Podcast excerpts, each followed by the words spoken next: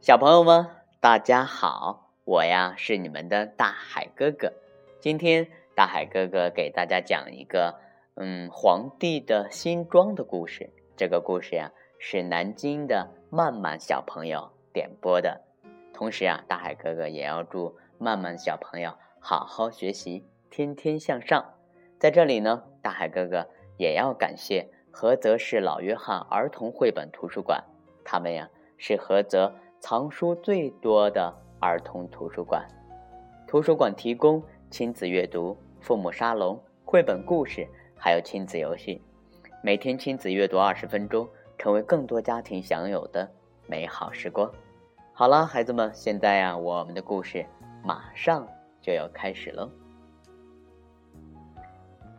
许多年以前，有一位皇帝，他非常喜欢穿好看的新衣服。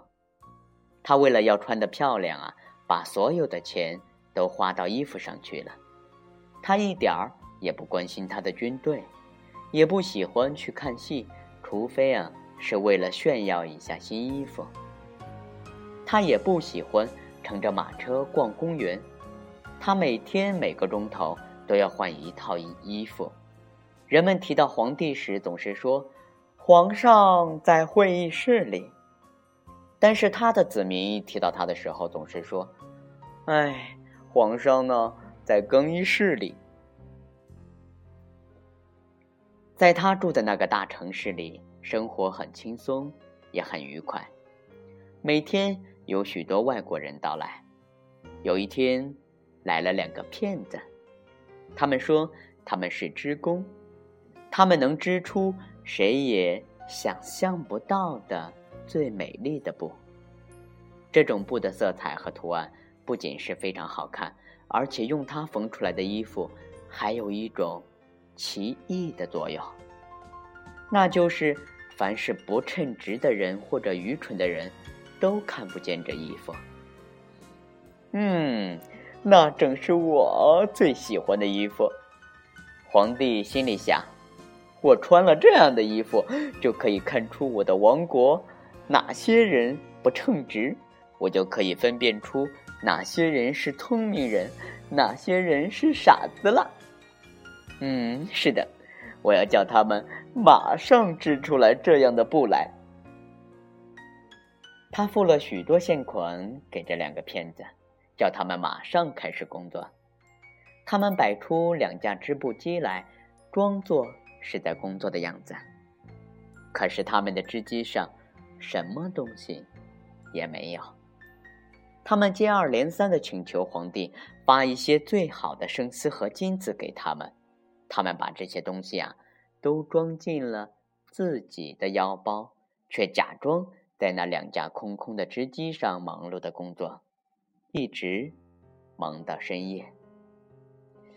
嗯。我很想知道他们织布究竟织的怎么样了。皇帝想，不过他立刻就想起了愚蠢的人或者不称职的人是看不见这布的。他的心里的确感到有些不大自在，不过他相信他自己不用害怕。虽然如此，他还是觉得先派一个人去看看比较妥当。全城的人都听说过这种布料有一种奇异的力量，所以大家都很想趁这个机会来测验一下，看看他们的邻居究竟有多笨，有多傻。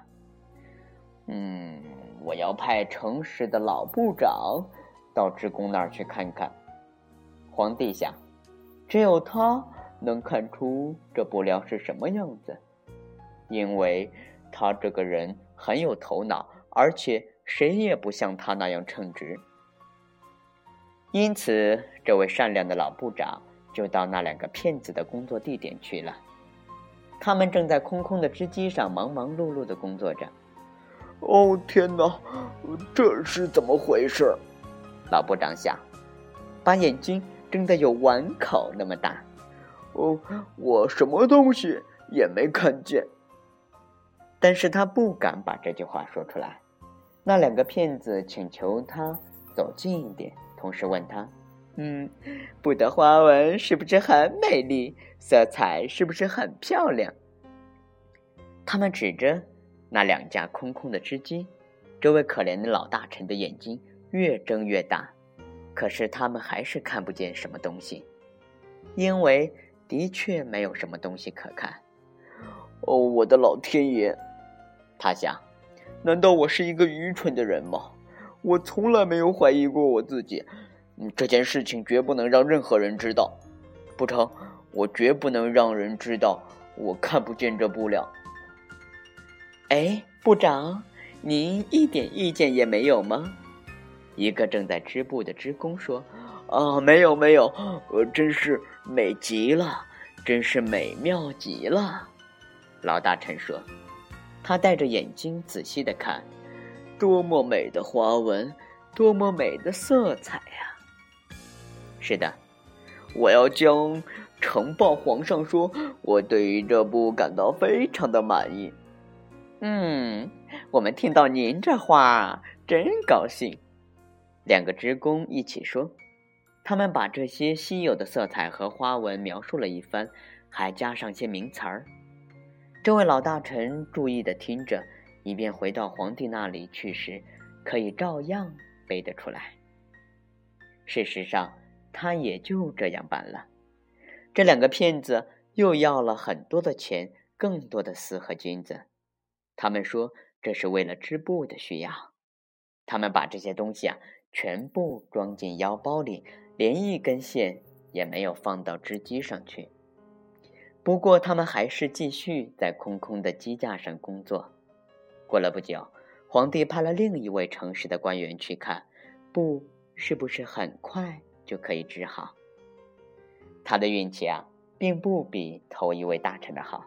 他看了看，问了问，但是那两架空空的织机上什么也没有，他什么东西也看不出来。您看。这段布美不美？两个骗子问。他们指着一些美丽的花纹，并且做了一些解释。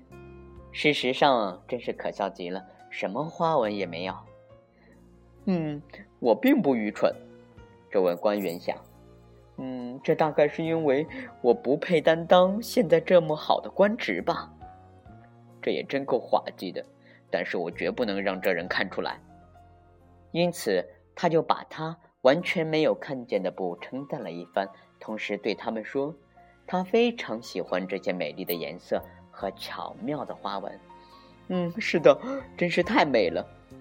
他回去对皇帝说：“城里所有的人都在谈论这些美丽的布料。”嗯，好了，亲爱的小朋友们，皇帝的新装上集呢，大海哥哥给大家讲到这里，就要和大家。说再见了，明天呢，大海哥哥会继续给大家讲《皇帝的新装》下集。同时啊，我也感谢小朋友们的支持。好了，亲爱的小朋友们，我们明天见。